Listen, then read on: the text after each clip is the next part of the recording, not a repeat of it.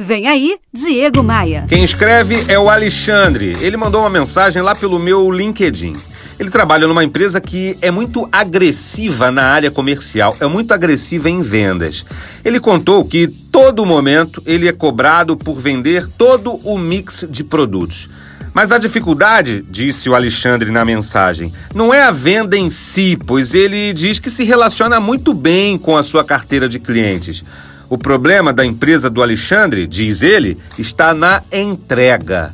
Isso sim acaba atrapalhando substancialmente o resultado do Alexandre e de seus colegas. Porque a empresa promete entregar os produtos que vende em até 72 horas, mas isso raramente acontece.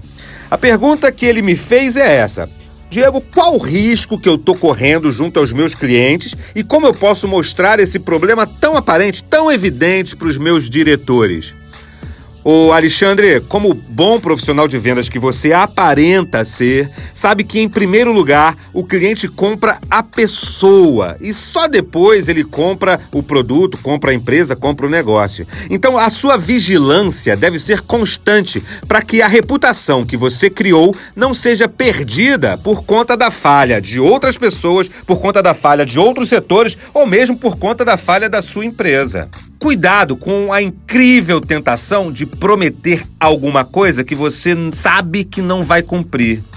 Não omita informação e não minta para o cliente. Agindo assim, você conquistará não apenas clientes, mas fãs fãs que confiam em você, que acreditam na tua palavra, que te, que te reconhecem como um bom profissional.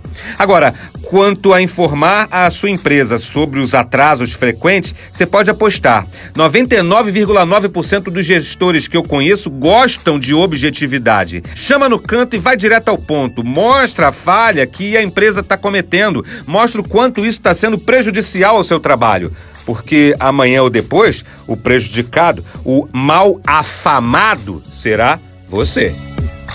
Me adicione nas redes sociais, acesse diegomaia.com.br, clique nos ícones do Instagram, do Facebook, do LinkedIn e me adicione.